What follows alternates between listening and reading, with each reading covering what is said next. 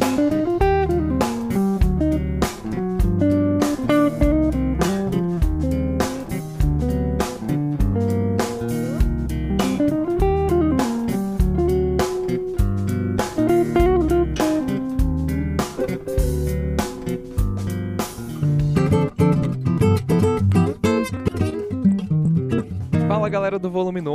bem-vindos a mais um episódio. Eu sou seu host, João Vitor Vilela, e hoje temos um convidado muito especial que me inspirou bastante a criar um podcast de música. Acompanho o trabalho dele há muito tempo, Nelson Faria. É um prazerzão estar falando com você, Nelson. E tendo sua experiência aqui em Brasília, boa parte do público sendo de Brasília, a gente vai trocar uma ideia sobre esse cenário bem doido que é a cena musical de Brasília. Mas antes da gente chegar nisso, fala um pouquinho sobre você para quem não te conhece, e aí a gente já vai para essa pauta. João, primeiro eu queria agradecer seu convite, fiquei muito feliz, muito honrado, não só participar do seu podcast, como também falar um pouquinho, como você mesmo falou, que é a questão da música em Brasília. É uma coisa tão forte e exporta tanto músico bom para o Brasil e para o mundo todo. Brasília realmente é um celeiro, assim, a gente pode considerar um celeiro de músicos bons. contando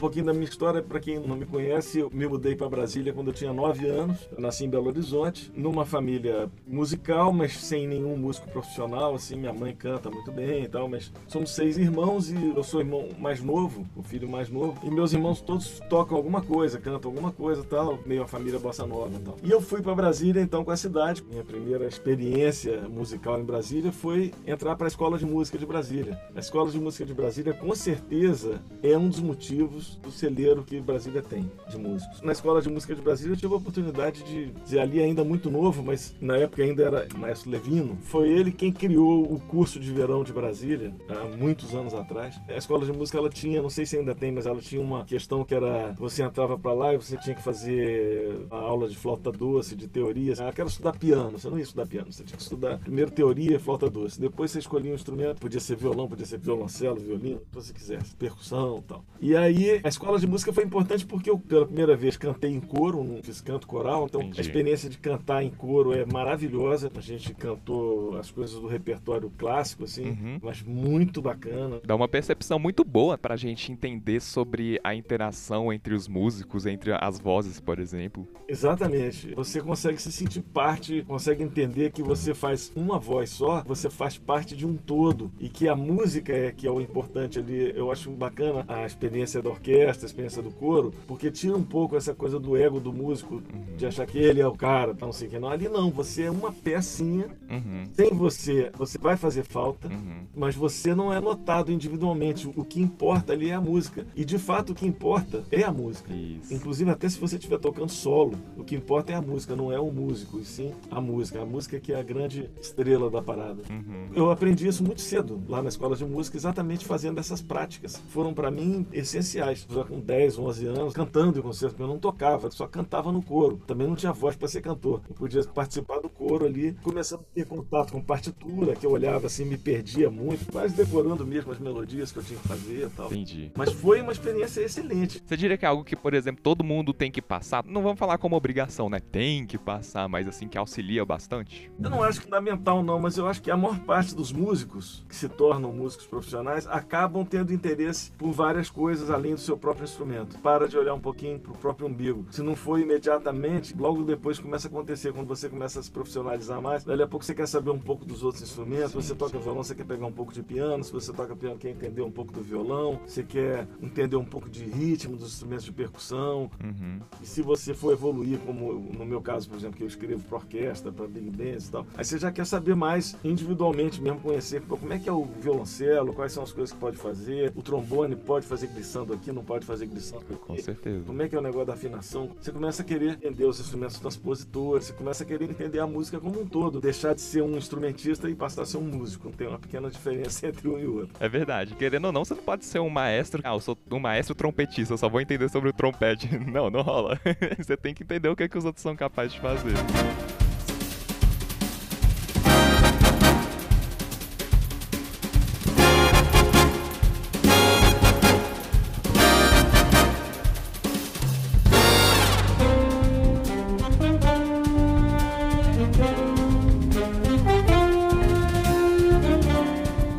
Você diria assim que um dos maiores motivos é exatamente a Escola de Música de Brasília? Eu acho que tem várias coisas, é um somatório. A Escola de Música de Brasília é um, deles. Para os violonistas, foi a sorte que a gente deu de ter tido na cidade um cara chamado Gamela. Se você pegar a rapaziada da minha geração, você vai ver que todo mundo passou na mão do Gamela. A Milton de Holanda estudou com Gamela, o Lula Galvão estudou com Gamela. Genil também. É, Genil Pacheco. E é incrível que também tem essa lenda que podia ser a primeira aula que você tinha com ele, mas você saía tocando alguma coisa. A forma dele ensinar era genial. Ele se atinha especificamente à música mesmo. Então ele não se atinha às questões teóricas, nada disso. Até porque não era o domínio dele. O domínio dele era um instrumento. Nas aulas dele, basicamente a gente fazia audições, ouvir música. Então ele apresentava os discos, Wes Montgomery, Luiz Bonfá. Pô, me apresentou muita música. Que legal. Na primeira aula ele tinha essa coisa, você tinha que sair tocando. Ele pegava mais ou menos onde você estava, pegava uma música naquele nível de simplicidade ali, ou de complexidade, se você já fosse um músico mais experiente, e você saía tocando uma música nova. Uhum. Saía com uma música para trabalhar. Você podia não sair tocando ela, mas se não saísse tocando, você ia para casa, ia trabalhar, você ia chegar na semana seguinte tocando a música. Uhum. Acho que o Gamela fez uma escola enorme em Brasília e essa escola gerou pessoas que passaram para os outros, para os outros.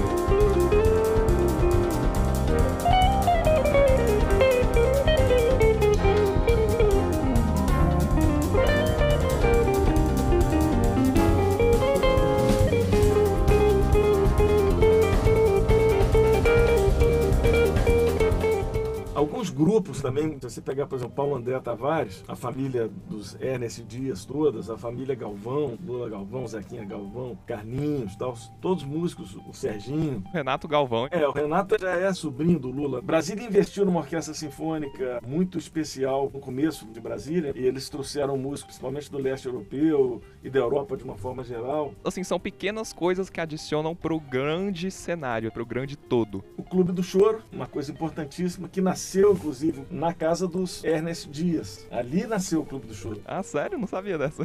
o Clube do Choro nasceu na casa da Odete Ernest Dias, que é a flautista, uma francesa que veio para Brasília uhum. para tocar na orquestra sinfônica e fez família em Brasília e quase todos os filhos músicos. Todos músicos de excelência. Todos eles ali na escola de música, uhum. como alunos, depois como professores. E o Clube do Choro depois se desenvolveu e hoje em dia é o Clube do Choro, com um trabalho didático incrível. Escola Rafael Rabelo, que está trazendo muito forte essa cultura do ensino do choro. Tem o próprio Borromil Med, também foi um trompista que veio tocar na Orquestra Sinfônica de Brasília lá no começo, uhum.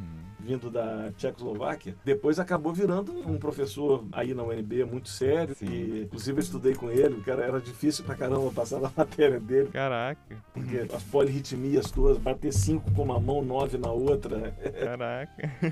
Se eu não fizesse, reprovava. Eu reprovei.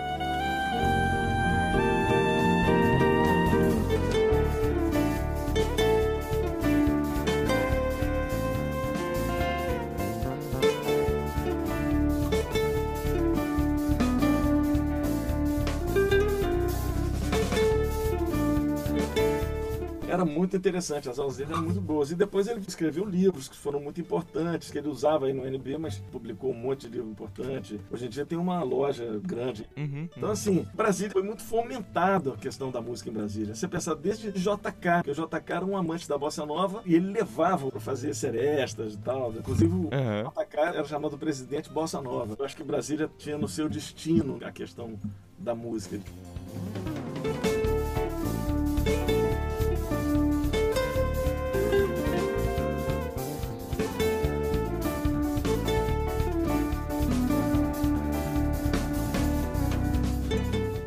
Coisa que eu acho bem interessante, usando o exemplo o Gamela, outra pessoa que também hoje em dia ainda tá dando aula e que também é muito reconhecido por ensinar bem a música, é o Eustáquio Grilo. Pô, eu falei do Grilo, cara. Grilo época.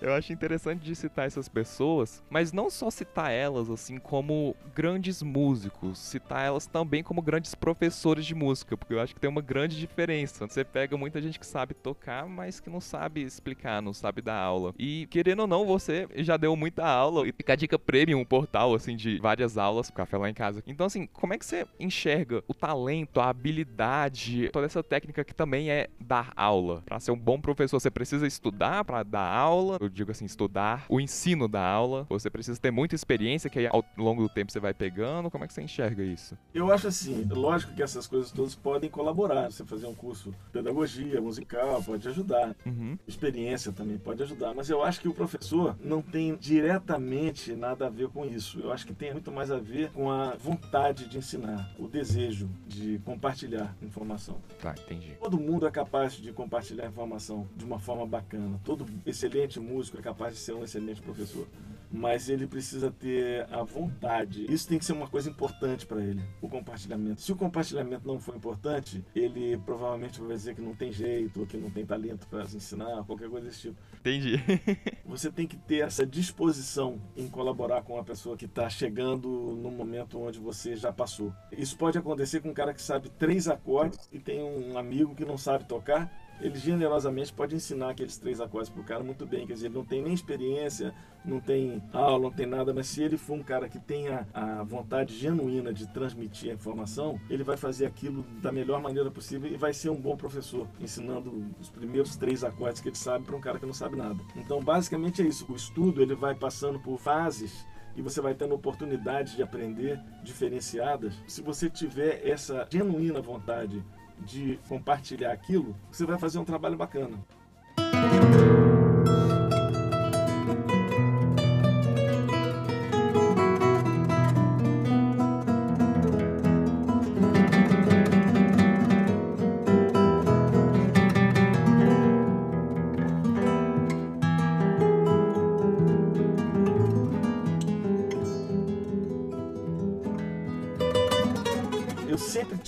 Não sei porquê, não sei de onde veio isso, mas eu fui esse cara que sabia cinco acordes, eu ensinava pro cara que não sabia nada, o cara que sabia dois acordes, eu ensinava mais um, eu queria sempre estar ensinando. Desde novo, eu sempre fui tocando e ensinando ao mesmo tempo. Entendi. E tive muita sorte de ter professores muito generosos. A Mela foi um deles, o Paulo André, outro. Quando eu fui para os Estados Unidos estudar com o Joe Diorio, o Joe Pass, o Frank Gambale, Scott Henderson, os caras que eu estudei foram pessoas muito generosas. E eu lembro que quando eu voltei dos Estados Unidos, eu fui estudar no GT, passei um ano lá, isso em 1983, cara, se faz, sei lá quantos anos, 30 e tantos anos. Caraca. E eu lembro que quando eu voltei de lá, o ensino de música no Brasil ainda era muito incipiente. E quando eu voltei dos Estados Unidos, depois de ter estudado lá por um ano, então, eu entendi que aquele momento que eu tinha vivido, aquela oportunidade de buscar informação, tinha sido um privilégio na minha vida. Uhum. E eu não podia deixar de compartilhar aquilo com as pessoas. Então, eu lembro que quando eu cheguei no Brasil de volta, eu comecei a despejar aquela informação toda que eu tinha recebido nas pessoas, e não só em alunos, mas com os amigos, para todo mundo mundo. Até que eu acabei sendo convidado para ser professor da escola de música. Então, a escola de música eu fui aluno, e a ser professor, tinha, sei lá, 21 para 22 anos quando eu fui professor da escola de música. E eu fui o primeiro grupo de professores que inaugurou o núcleo de música popular na escola de música. A escola de música só tinha música erudita. Então, a música popular nasceu quando o Carlos Galvão, é irmão do Lula Galvão, era diretor, e ele resolveu montar um núcleo de música popular e eu fui o professor de guitarra. Fomos eu, Helenice Maranese, Tony Botelho, Zequinha Galvão, que era irmão dele, e o Paulo André Tavares. Então eram cinco professores, era baixo, guitarra, violão, bateria e piano, o núcleo de música popular. Ali nasceu música popular dentro da escola de música. Uhum, que legal.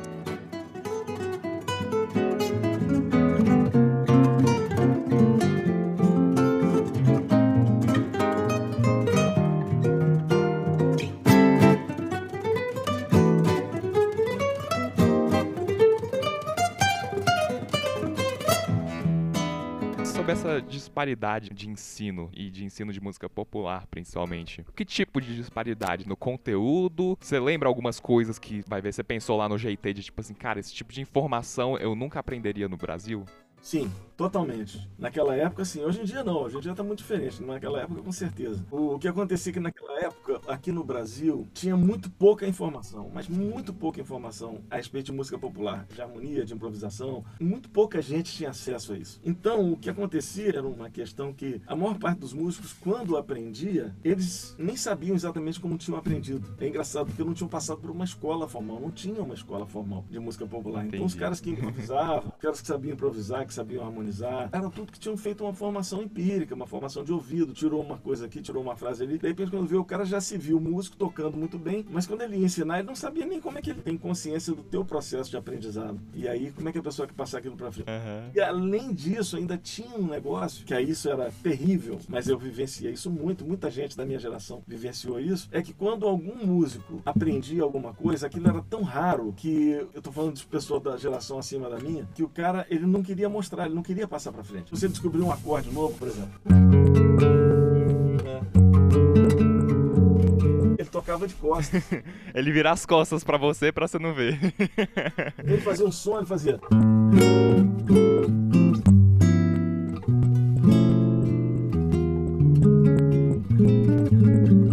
Aí tocava de costas. Porque ele não queria que você visse ele tocando. É muito louco, isso aconteceu, pô, a minha geração sofreu muito com isso, cara. Hoje em dia você clica na internet, aqui, aqui, pode esse aqui. Isso assim, algumas pessoas. Por isso que eu falo que eu tive sorte de encontrar, por exemplo, um cara como o Gamela. O Gamela era exatamente o oposto disso. Ele queria te botar tocando, ele queria te ensinar mesmo. Sabe o que eu acho que é? Quando eu vou percebendo, as pessoas que realmente amam a música, mas não amam só tocar para si mesmo, amam tocar para outros e amam ouvir a música vindo de outros, eu sinto que elas geralmente gostam de ensinar, porque vem uma mentalidade tipo assim: eu não só tô ajudando outra pessoa, mas eu tô ensinando alguém que eventualmente vai tocar algo bonito para mim, devido a uma informação que eu passei para ela. E aí vira esse ciclo vicioso, digamos, só que na coisa super positiva. Ah, um ensina pro outro, outro ensina pro outro, e aí vai crescendo todo mundo junto. A maré vai subindo, todos os navios vão subindo junto. E aí eu acho que quem não gosta de ensinar, é uma teoria minha. Quem não gosta de ensinar é a pessoa que pensa que a música é só para si mesmo, sabe? Que outras pessoas não têm o potencial de fazer música que você gostaria de ouvir, que eu gostaria de ouvir. Então, tipo assim, eu sei dessa informação tão valiosa que eu vou fazer com que eu me destaque com ela e eu não importo se o cenário musical vai crescer ou não sem essa minha informação. Eu sinto um pouco disso. Eu concordo com isso que você está falando. Eu acho que sim. Eu vejo isso. Às vezes um músico que não quer compartilhar o que sabe. Mas hoje em dia eu acho que isso mudou muito, cara. A uhum. mentalidade hoje em dia é muito diferente. Ah, demais. Mas se você pegar a geração acima da minha, tinha muita gente assim. O cara que sabia uma coisa fala: não, não vou ensinar, porque esse cara vai acabar tocando melhor que eu. E qual o problema? bom que o cara tocou melhor. Eu vejo isso com filho. Eu tenho três filhos, eu fico pensando assim, pô, que bom que meus filhos me superam. Me superam em muito. Meus filhos realmente me superam. Toda hora eu tô aprendendo com eles, o tempo inteiro. Caraca! Pô, mas superam mesmo. É pesado. Em várias coisas.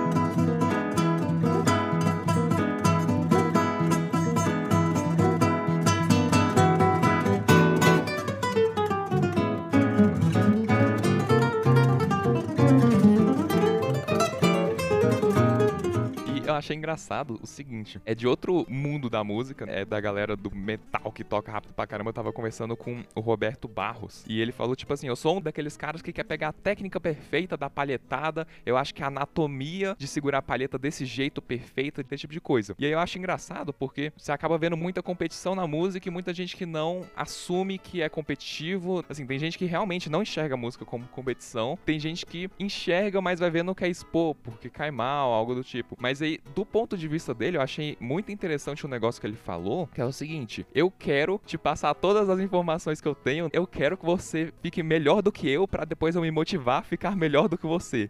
Esse é o sentimento esportista dele, digamos. Eu quero que você me motive a fazer com que eu trabalhe mais. Só que ele não tá fazendo isso para outra pessoa porque ele é inimigo da outra pessoa, porque ele quer destruir a outra pessoa. Ele tá fazendo isso para se superar. Achei isso muito interessante. Muito interessante. Na verdade, tem isso também. Existe na música, eu acredito assim, principalmente no estágio mais inicial do profissional, essa questão da competição. Uhum. Quem é mais rápido, quem toca mais não sei o quê. Uhum. Mas, mas, chega um momento de maturidade, aí isso acaba. Isso acaba completamente, porque quando você entende que cada músico tem uma assinatura diferente, você vai entender que é impossível você comparar dois músicos. É verdade, é verdade.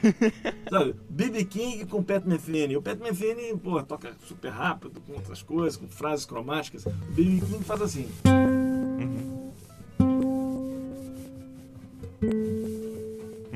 Derruba seu coração, faca no teu coração e tá tudo certo. O BB King toca uma nota de um jeito que o Pat Mantini nunca vai tocar e vice-versa. Como é que você vai comparar? Chega uma hora que você fala, pô, quando você chega numa certa maturidade musical, que é o que é interessante é que você uhum. só tem admiração pelos outros. Quando o cara toca lindo, você, ao invés de, de ficar pensando que você pode superar o cara, ou você pensar qualquer outra coisa, você só admira. Admira e bate palmas. Entendi. do trabalho que esse cara faz. Uhum. Não é o que eu vou fazer, eu nem vou tentar superar ele, porque isso aí é ele. Eu vou fazer outra coisa. Uhum. O meu negócio é diferente.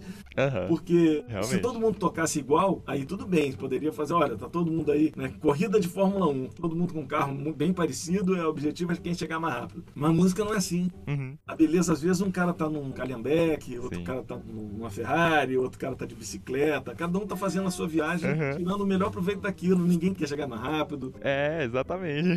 Os parâmetros que você julga o melhor ciclista do mundo, você não julga o melhor piloto de Fórmula 1. Então, quando você entende isso na música, quando você anda um pouquinho, você tem que andar um pouquinho, porque no começo você tá tentando tocar igual a alguém. É isso que eu ia falar. Você acha que essa competitividade no começo ela é legal para te motivar a aprender? Acho que é saudável. Até esse ponto de vista que você falou do guitarrista aí, é saudável. O cara que tá ali, pô, ralando pra ser o cara mais rápido, tá, não sei o uhum. Aí vai ensinar pro outro que ele quer superar o outro. Pô, eu acho que é saudável, eu acho que é bacana. Mas vai chegar uma hora que ele vai entender que não é por aí. Vai chegar uma hora que ele vai falar, não, peraí. Entendi. I cried a river over you. You drove me, nearly drove me out of my head. While you never shed a tear. Remember, I remember all that. Que eu acho boa pra caramba, de um cara que tocava num bar, assim, tocava na noite e tal, e o cara com um bom gosto, o cara mais coroa, assim, mas tocava lindamente, pô, só aquelas notinhas, né, aquelas. Aquelas. né? Só tocava assim, só tocava as duas. Uma notinha aqui, outra ali, pá. Uhum. Só pouca coisa, não sei o quê fazia um puta som lindo e tal. E aí um dia foi um garotão, porra, novo, com essa energia toda aí, foi dar uma canja. Aí pegou a guitarra do cara e comeu a guitarra. O cara comendo, tocou 500 mil notas por segundo. Aí quando acabou assim de tocar, o dono do bar chegou, o cara que tava lá há mais tempo, coroa, falou, cara, você vem me enganando esse tempo todo, bicho. Você chega aí e toca uma notinha aqui, uma notinha aqui, uma notinha ali. Chegou o garotão aí, porra, comeu o braço da guitarra, o que, que você tem a dizer sobre isso? Ele falou, não, porque as notas que ele tá procurando eu já achei. Pô, boa demais. Ele tá procurando as notas, ele tá procurando. Não, cara, não, pera aí, bicho, é só essa aqui, ó, só essa. Isso eu acho incrível, porque isso é clássico, assim, do primeiro. Inclusive, você vai conseguir me responder muito bem se o seu primeiro trabalho gravado, como guitarrista, por exemplo, se você sentiu isso de tipo, toquei nota demais. Eu acho que isso é bem comum. Primeiro trabalho de um guitarrista, especialmente. Hum, não, não senti isso. Sério? Não se. Tipo assim, tentei expressar demais o que eu queria expressar. Não rolou? Não rolou. No meu caso, não. Eu tô tentando lembrar aqui. Caraca, que massa. Na verdade, a minha primeira experiência gravando foi muito louca. a minha primeira experiência gravando não foi tocando, ah. cantando, cara. Aí em Brasília tinha um festival, teve um festival de música, e tinha um cara aí em Brasília que fez uma música pro festival, um amigo do Gamela, e o Gamela falou, porra, Nelson tem que cantar essa música, o Nelson tem uma voz linda. Eu falei, porra, Gamela, não me sacaneia, eu não canto porra viu? Não, bicho, você vai cantar, vai defender essa música no festival. Eu acabei que resolvi cantar, o Gamela tocou o violão, a música do amigo do Gamela, o Gamela tocou o violão, eu cantei. E aí cantei e o Gamela tocou, uhum. sei lá quantos anos, devia ter uns 17 anos, por aí, 16, 17 anos. E eu cantei a música no festival, e aí a música foi classificada, ficou entre as 10 primeiras. E gravaram um disco com as 10 primeiras músicas. Uhum. E aí eu entrei no estúdio e gravei. Gravei eu cantando, o Gamela me acompanhando, uhum. e no backing vocal, Cássia Heller e Rizélia Duncan, fazendo backing pra mim. Meu Deus. Nenhuma pressão como sua primeira gravação. Não, mas a Zélia não era a Zélia, nem a Cássia era a Cássia. As duas tinham 17 anos. Caraca! Mas eram as duas cantando. A Zélia devia ter uns 16 e a Cássia uns 17, talvez. Ninguém era ninguém ainda. Fenomenal de vai ver na sua época. Você tá andando por Brasília e fala, tipo assim, ah, aquele meu amigo e tal. E aí você nem espera que daqui 10 anos, 20 anos, essa pessoa vai ter reconhecimento nacional. Só que na sua época era tipo, ah, aquele meu amigo da escola de música. Eu acho isso tão legal. tipo, não é como se você tivesse conhecido a pessoa depois que você foi fazer algum trabalho musical. Pode ter certeza que isso vai acontecer na tua vida, João. Você vai ser um desses caras e os teus colegas também. Aqueles que persistirem. Eu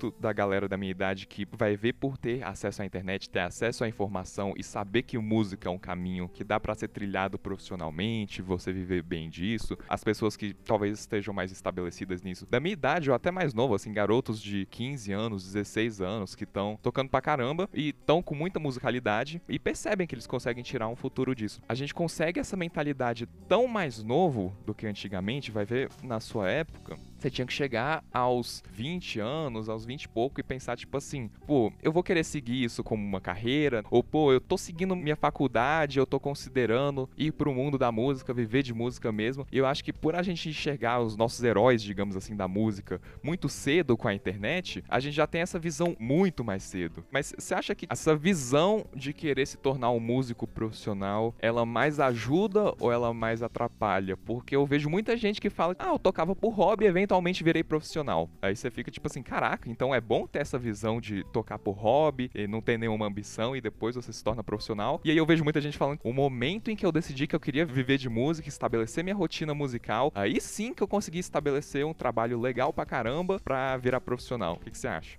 Eu acho assim, tem histórias bem diferentes. Na minha geração, se você vinha de uma família de músicos, onde você tinha essa referência, de que era possível viver de música e tal. Uhum. Que isso é uma coisa que na sociedade eu faço sempre questão de colocar quando eu tenho oportunidade nos meus programas e tal. É que na sociedade tem uma visão muito romântica do que é a profissão do músico. Uhum. Eles acham que o músico, assim, ah, você vai ser músico, então você ou vai ser um músico sucesso nacional ou você vai morrer de fome. Uhum eles não conseguem entender que existe um mundo entre esses dois extremos, do cara que ser o sucesso da mídia uhum. e o outro cara que, está passando fome. Existe um mundo gigantesco. Você vive de música, tem milhões de situações intermediárias, de coisas que você pode fazer e públicos diferentes, e coisas que você pode atingir e conseguir viver normalmente como uma profissão qualquer. Isso assim, na minha geração, quem vinha de uma família de músicos já sabia que era possível. Quem não vinha de uma família de músicos tinha essa visão que a sociedade meio que ainda tem. Entendi que ou o cara vai ser um sucesso ou vai morrer de fome. Então, se ele não via a possibilidade do cara assim, esse cara não vai ser um sucesso, porque aí uma gravadora tinha que abençoar o cara, né? Ou, ou o cara tinha que ter um talento absurdo, ou o cara era turrão e queria. Então, a família normalmente, ela protegendo, obviamente, os filhos, ela fazia o cara sair ah, da música. Claro. Falava, não, não vai para esse lado, não, faz isso como hobby. Mas o que que acontece? Às vezes o cara ia fazendo como hobby mesmo, mas chegava uma hora de falar, cara, eu não consigo mais fazer como hobby. Porque a música, ela tem uma coisa seguinte, a música te exige muito. Entendi. Costumo fazer um paralelo dizendo o seguinte: você dominar um instrumento é mais ou menos como subir uma escada rolante que está descendo. Toda criança já fez isso uma vez na vida. Você vai num shopping, tem escada rolante que está descendo, você tenta subir por ela. Uhum. Então você dominar um instrumento é como você tentar subir uma escada rolante que está descendo. Para você manter um nível, você tem que andar contra a maré. É, exatamente. Para você manter um nível, você tem que estar tá fazendo ali um esforço constante. Se você quiser melhorar, você vai ter que fazer um esforço mais forte. E se você der uma paradinha, você volta pro térreo. Não tem jeito. ela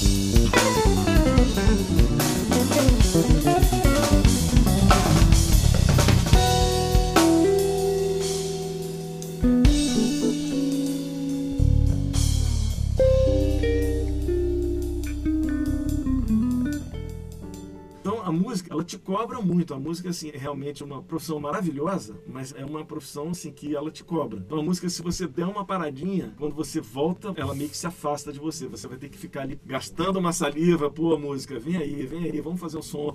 Ela não aparece. Exato, exato. Mas chega até essa visão de que o músico que quer se profissionalizar, ele tem que ter um momento que ele vira a chavinha. Não que quando levasse como hobby, essa pessoa não enxergasse como uma coisa séria a música, mas em relação ao seu dia a dia, porque querendo ou não, música é um negócio que exige muito da gente, mas também não é um negócio que te estabelece um cronograma, digamos assim, que a partir desse horário até esse horário você tem que estudar. Isso tem que ser uma disciplina do instrumentista, do cantor, do compositor, do que quer que seja, tem que ser uma disciplina absurda pra gente tornar disso uma rotina, um negócio corriqueiro. Então, você sente que quando tem aquele momento de virar a chavinha para vou viver de música, vou estabelecer uma rotina, vou viver profissionalmente, isso ajuda? No meu caso, não virou uma chavinha. Na minha vida foi assim, eu fui fazendo as coisas paralelamente. Porque, por exemplo, você teve aquele momento de, ah, não sei se eu quero seguir isso, e aí você disse que o seu pai, ele falou, não, se você vai ter um ano de pausa para não fazer uma faculdade e decidir, assim, o que você quer estudar, do que, que você vai querer viver, então, pelo menos estude a música seriamente, que aí você decidiu ir pro GIT. Entendeu? É mais ou menos disso. Antes de você ir pro GIT, você tava com aquela dúvida, depois você foi, ela foi resolvida, foi um processo, foi um evento específico que você falou, tipo assim, esse momento aqui mudou minha vida, então agora eu tô percebendo que eu vou ter que seguir essa carreira. Eu tive um momento muito decisivo, assim. eu sei exatamente o dia, assim, eu sei o momento, a hora. Uhum. Qual foi?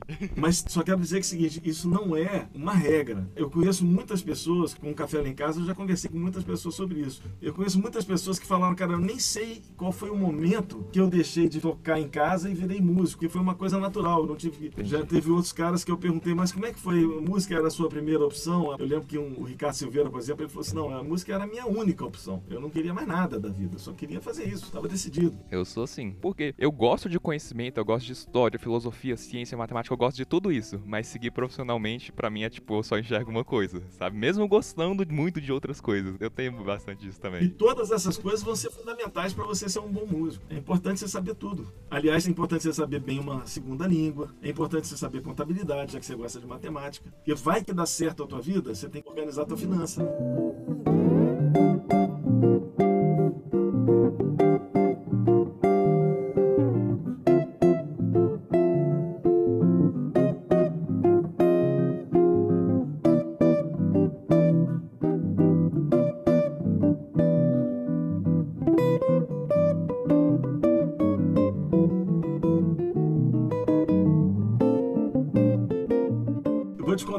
Momento que virou a minha chave. Na verdade, assim, eu sempre quis tocar, sempre gostei de música, sempre tive uma admiração muito grande pela vida do músico, pela música, pelo cara que toca e me emociona, aquilo ali me faz chorar, me faz lembrar de alguma coisa. Eu sempre tive assim uma relação muito forte com isso, e isso para mim era o meu alento na vida, era tocar e ouvir música, sempre foi. E eu lembro quando eu era muito pequenininho, muito pequeno mesmo, eu devia ter por aí uns 9 anos. Isso foi a primeira coisa que rolou na minha vida. Minha mãe me levou para assistir um concerto número 2 para piano e orquestra do Rachmaninoff. O que tem um tema básico que é assim.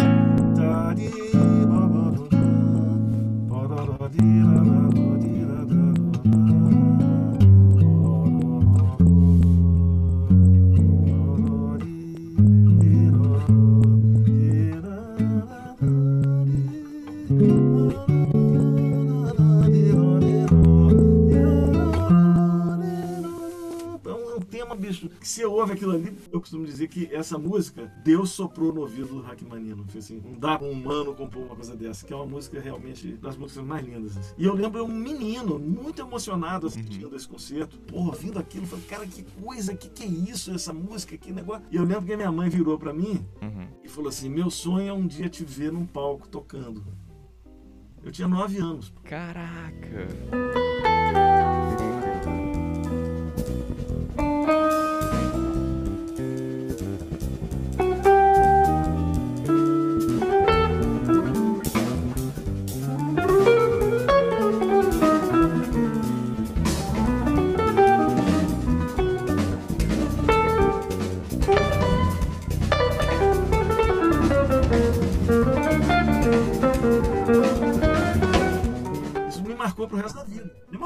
Vida. Eu falei, pô, é isso que eu quero fazer, eu quero tocar pra minha mãe. Porra, no palco. Olha que loucura. Uhum. e aí eu fui tocando, fui tocando, fui tocando, mas aí a vida vai te levando. Eu fui tocando, fui tocando. Aí eu comecei a tocar piano, eu estudava piano quando era menino. Na sua trajetória musical, era uma coisa recorrente que você ficava lembrando? Tipo assim, ah, você tá praticando e fala assim, ah, eu tô praticando, um dos motivos é para tocar pra minha mãe no palco. Não, não. Isso era uma coisa que lá atrás na sua cabeça talvez estava presente? Ou foi só um momento bem marcante assim que você lembrou? Talvez estava, mas eu vinha ter consciência disso muito mais tarde. Ah, entendi. Muito mais tarde entendi. eu vinha ter consciência disso.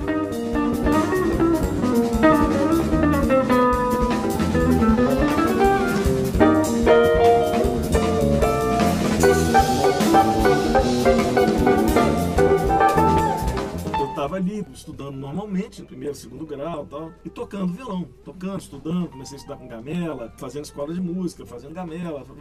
E aí, com 17 anos, eu tinha que fazer vestibular. Eu terminei o segundo grau, fiz meu vestibular, eu tinha 17 anos. Eu botei economia, porque fiquei pensando o que eu vou fazer, não conhecia ninguém, não sabia como é que eu ia viver de música. Eu botei, ah, vou botar para economia, botar música como segunda opção. Eu não vou passar em economia mesmo, e aí eu vou para música porque eu não passei em economia. Só que eu passei em economia. Aí fiz um semestre, dois semestres, três semestres. No terceiro semestre começou a ficar confuso. Porque eu já estava tocando, eu tinha um duo com a Zélia Duncan, voz e violão. A gente tocava em boteco, uhum. um botequinho aí em Brasília. Uhum. Eu tocava assim, quase todo dia a gente tocava.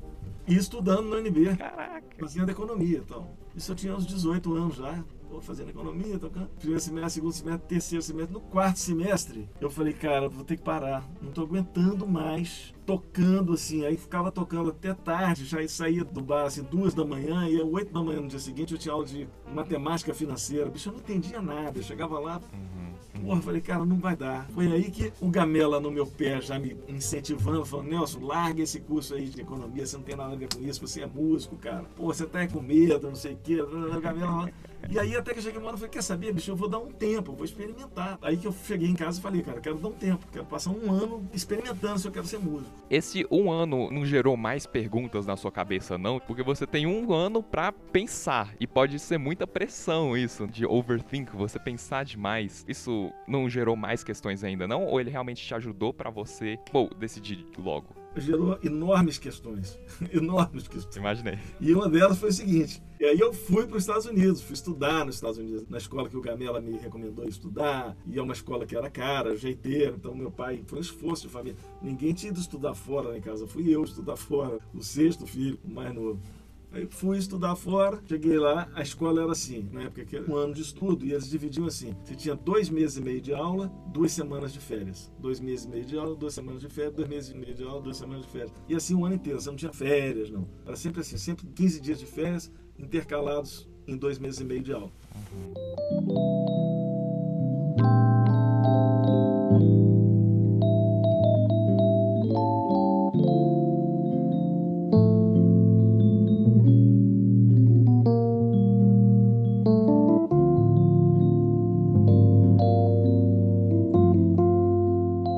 cara. Uhum. lembro que eu já tinha feito mais ou menos dois meses de aula. Tipo, dali a uma semana ia entrar as férias. E lá no GT eles tinham um esquema que você pagava o curso inteiro à vista. Você tinha que pagar o ano inteiro à vista. E eles tinham um, um sistema que era o seguinte: se você desistisse do curso, você ganhava um pedaço desse dinheiro de volta. Mas se você desistisse na metade do curso, se você fizesse seis meses de curso, você não tinha nada a receber. Então eles faziam uma tabela assim: se você fizesse dois meses e meio, Entendi. você recebia metade do dinheiro de volta. Se você fizesse seis meses, você não recebia mais nada de volta. E aí, porra, eu ali estudando, estudando, estudando, estudando nesses dois primeiros meses e encarando um problema que muita gente encara, que tem que entender isso, é que na música você não tem o resultado imediato, tem um delay. De bem longo. Entre o que você trabalha e aquilo que você está conseguindo realizar. Então você está estudando uma coisa aqui, quando você vai tocar no palco não acontece nada. Você ainda não está pronto para tocar aqui. Uhum. E assim vai acontecendo níveis e níveis na sua vida. E aí eu lembro que eu estava lá e comecei a me frustrar muito, porque eu estudava, estava estudando, estudando, estudando e não estava acontecendo muita coisa não. Quando eu ia tocar,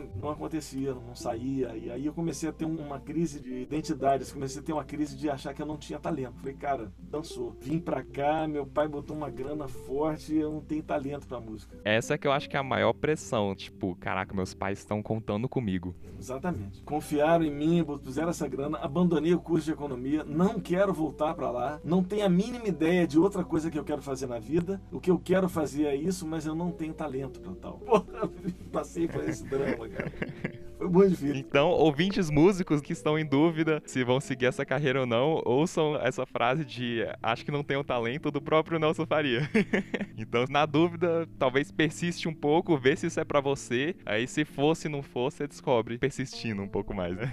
Mas eu sei que aí, cara, eu tinha uma pressão financeira que a escola ela fazia uma tabela de devolução do dinheiro que mudava toda segunda-feira, toda semana. Então, assim, essa semana, de segunda a sexta, se você desistir, você recebe X dólares dólares de volta. Se desistir na semana seguinte, é menos tantos dólares. Se na semana seguinte, é menos tantos dólares. Uhum. Quanto mais tempo você fica, mais dinheiro você vai perdendo se você for desistir. Exatamente. E aí eu lembro que eu falei, cara, quer saber de uma coisa? Eu vou desistir. Eu vou desistir porque eu tô aqui. Se eu ficar aqui, eu vou voltar pro Brasil sem saber tocar, porque eu não tenho talento. Vou voltar sem dinheiro, sem profissão, sem nada, cara. Me deu um certo desespero. E aí eu falei, quer saber? Eu vou desistir. Pelo menos eu levo algum dinheiro de volta e começo a minha vida de novo. E aí eu lembro que eu fui numa sexta-feira na escola, eu fui desistir. Porque se eu fosse na segunda-feira, eram menos mil e tantos dólares. Aí eu falei, putz, eu vou desistir agora. Aí fui lá na escola e falei, ó, oh, quero desistir e tal. Fui na secretaria numa sexta-feira, lembro até hoje. Eu quero, ok, tal, tudo bem. Quer desistir, desiste. Você vai receber tanto e tal. Perguntei, como é que eu recebo esse dinheiro? Falei, você vai ali na tesouraria que a menina vai te dar um cheque. falei, ah, tá bom. Fui lá na tesouraria, a tesouraria estava fechada. Aí eu voltei no cara e falei, bicho, eu fui lá na secretaria, a secretaria tá fechada. Como é que eu vou fazer para receber? Porque eu falei, ó, segunda-feira que vem é menos tanto que eu tenho para receber. Eu tenho que desistir hoje. Ela falou, não, você já tá desistido. Tá esse papel aqui, tá mostrando que você tá desistindo hoje. Tá registrado. Você volta aqui na segunda-feira só para pegar seu cheque. falei, tá bom. Aí eu voltei para casa já tendo desistido oficialmente. E eu passei o final de semana inteiro chorando, né? Chorando, completamente desesperado. Nossa, que horrível. É, cara. Que horrível. Passei super deprimido. Por isso que eu vou falar para você qual foi o momento. Aconteceu um momento. Deprimido a pampa, cara. Falei, meu Deus do céu, cara. O que eu tô fazendo? Eu tô desistindo desse curso. Tem nada para fazer no Brasil. Não quero continuar a economia. Acho que é um saco. Cara, o que, que eu vou fazer da minha vida, bicho? Eu comecei assim, não ver nada na frente.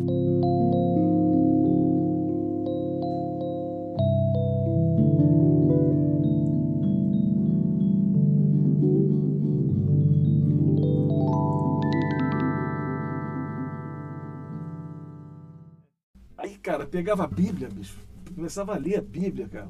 Eu nunca fui um cara religioso, assim, na verdade, mas eu tinha lido uma Bíblia, que vai que. Uhum. Aí, pô, ficava lendo na Bíblia, falei, tem uma resposta aqui pra mim, cara.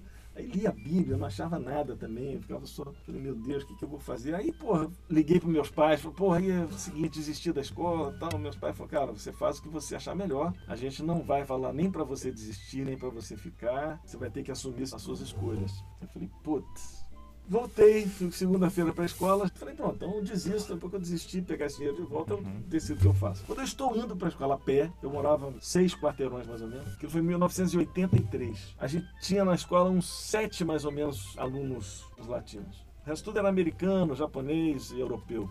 Uhum. Muito poucos alunos latinos. E a esposa do dono da escola era porto-riquenha. Então ela recebeu a gente, esses sete ou dez alunos, que tinham problema com a língua, eu falava pouco inglês, tal, tinha problema com a língua, ela ajudava, falando espanhol e a gente entendendo. Então. Uhum. Eu fiquei muito amigo dela, Beck. Ela sempre me ajudou muito, esses dois primeiros meses que eu estava na escola, me ajudou muito. E aí quando eu tô indo para a escola a pé, quem vem do outro lado da rua, assim, andando, caminhando na minha direção? A Beck, essa mulher. Uhum. Aí, cara, ela olhou a minha cara e falou, Nelson, você tá com uma cara péssima, pô. Você tava chorando? Eu falei, pô, Caraca. eu tô chorando há três dias. Eu tô...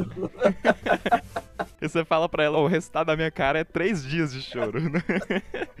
Ela falou assim: o que que tá acontecendo? Eu falei: ah, desisti, desisti do curso. Falei: desisti, mas não adiantou muito não, porque eu achei que eu ia desistir, eu ia ficar bem, mas eu desisti e fiquei mal, tô chorando, tô mal pra caralho. Ela falou: não, pera, vamos sentar aqui, vamos tomar um café, calma. Eu falei: é, tô aqui com um negócio, com, até com um papel aqui pra pegar meu dinheiro de volta. Ela falou: tá bom, vamos sentar e conversar. Uhum. A gente sentou pra conversar, pra tomar um café, essa mulher mudou a minha vida. Eu sou músico hoje por causa dessa mulher, cara. Nossa! Eu costumo dizer que foi o seguinte: Deus mandou um anjo. Eu pedi tanto lá pro cara me ajudar, que ele mandou um anjo. Porque como é que eu vou cruzar com essa mulher no meio da rua, em seis quarteirões, num momento exato? Que se eu não cruzasse com ela, eu ia pegar meu dinheiro de volta e tava fazendo outra coisa da vida. Acabou, não tem volta. Cara, eu encontrei com essa mulher ali, a gente sentou, foi tomar um café. E aí ela falou, Nelson, eu sei o que está acontecendo com você e acontece com muitos alunos aqui na escola. O nosso nível de existência é alto. As pessoas entram, tem uma pressão muito grande, muita coisa para trabalhar, muita coisa para estudar, porque quando você entra na escola, eu entrei sem saber nada, bicho, sem saber nada. Depois eu fui descobrir que eu sabia, né? Mas eu não sabia que eu sabia. Ah, tá, entendi. É, porque eu não sabia escalas, eu não sabia arpejos, eu não sabia tocar com palheta, eu só tocava de dedo. Então eu achava que eu não sabia nada. Eu sabia o quê? Eu sabia tocar aquelas músicas todas que o Gamela tinha me ensinado. Tinha um repertório enorme de cor de melo, sabia acompanhar já muito bem, coisa que quase ninguém sabia. Quase ninguém sabia tocar cor de melody, eu sabia tocar um monte de música em melos que o Gamelo tinha me ensinado. Mas isso para mim não valia nada. O que valia era saber tocar uma escala, um arpejo, fazer uma frase, tocar blues, rock, sei lá, qualquer porra. Mas não, aquilo que eu fazia não valia nada na minha cabeça. Era o meio que você tava que julgava o que era importante. E aí aquele meio, para você, você enxergava tipo assim, pô, eu não sei nada, só que você não sabia nada dentro desse meio, talvez. É, eu acho que é a minha cabeça mesmo, não é uma coisa das pessoas julgando, acho que eu, eu mesmo me julgando. Ah, tá, tá. Mas aí, cara, eu lembro que essa mulher chegou pra mim, cara, você tá passando uma coisa que muita gente passa. Porque você chegou na escola, você tem uma avalanche de coisa para estudar, que aí eu tava estudando todas as escalas, todos os arpejos, todas as coisas, técnica, aprendendo a tocar com palheta, estudando pra caramba, e não tava acontecendo nada. Ela falou assim, tem uma avalanche de matéria pra você estudar, de coisa pra você estudar, e não sei se você sabe, mas existe um gap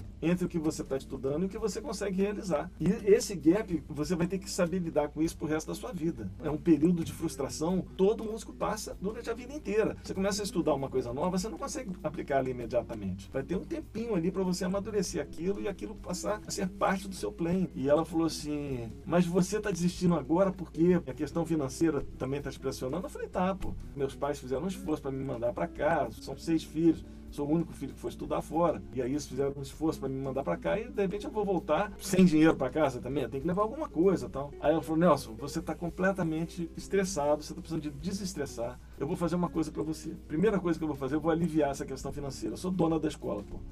Então é o seguinte: você fica mais dois meses e meio a gente vai ter férias daqui a uma semana. E aí você vai ficar mais dois meses e meio. Se chegar na metade do curso e você falar assim, ó, oh, Beck, realmente não era isso que eu queria, eu vou voltar para o Brasil, eu vou te devolver esse dinheiro que você receberia hoje. Que legal. Esse mesmo papel que você está recebendo aí, eu te devolvo.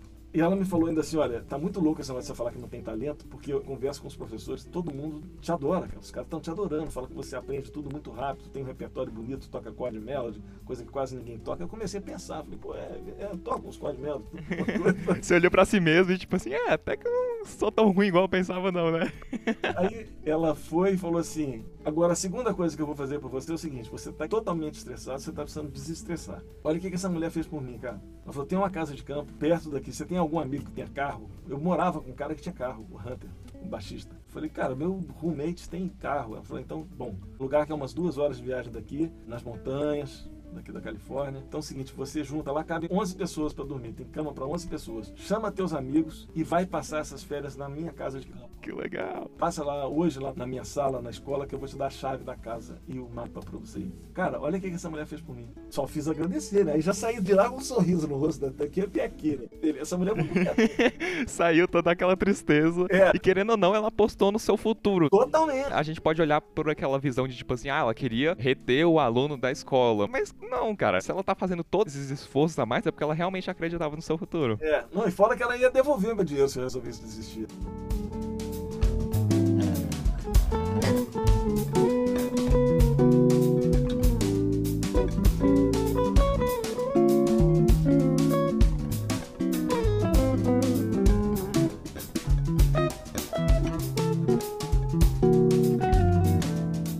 Aí eu fui para essa casa de campo, levei por vários amigos, foram duas semanas incríveis que a gente curtiu a Pampa lá. Ali naquele momento eu, eu decidi, falei, cara, é isso que eu quero mesmo, eu quero ser músico. Estudei e nunca mais fiz economia. Só precisava de alguém para te guiar. Eu precisava de alguém para tirar o peso das minhas costas. Eu tava levando aquilo tudo com muito peso. É verdade. Com muita dificuldade, cobrando muito de mim mesmo. Ela falou, cara, relaxa. Ela falou, vai passar essas férias, não leva o violão. Ela falou, não leva a guitarra para estudar, não leva o violão. Vai sem o violão, passa lá uns 15 dias.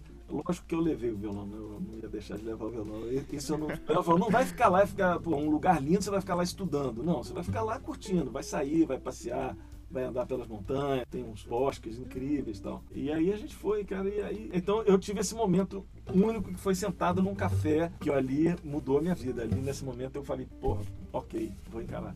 Nossa, que incrível, né? Mas eu precisava de alguém para me ajudar. Então, muitas vezes na vida a gente precisa de uma mão, de alguém que pegue você e fala, pô, vem cá, cara, vem cá que dá para você sim.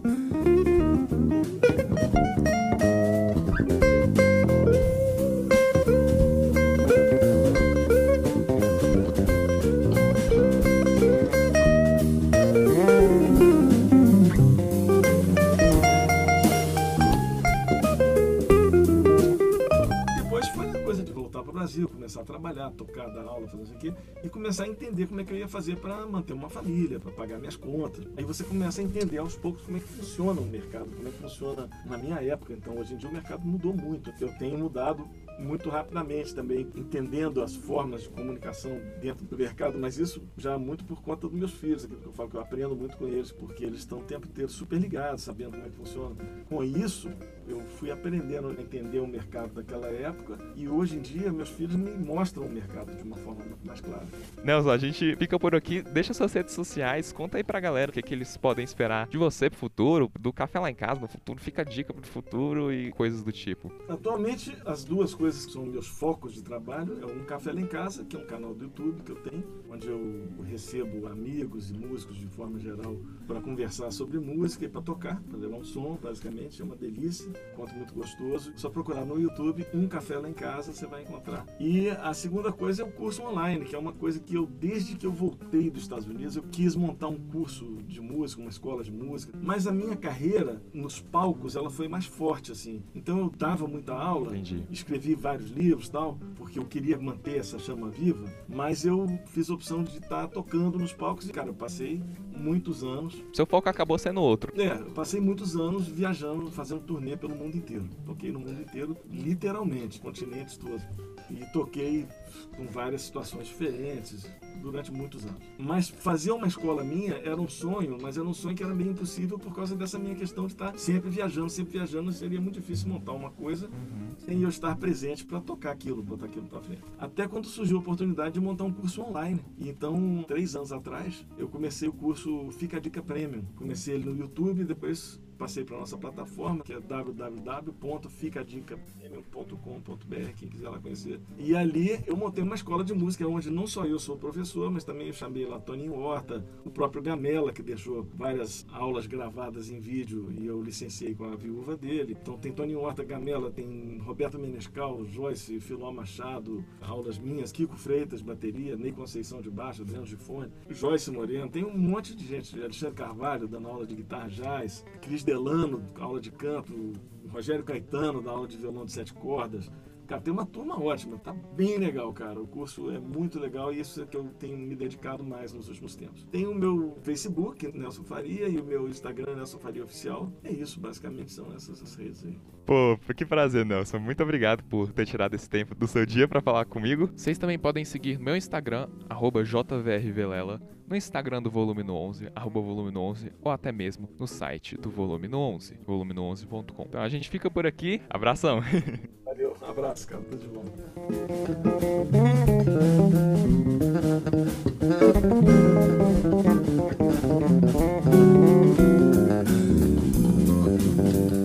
Esse episódio foi editado por mim, João Vitor Vilela, e até a próxima.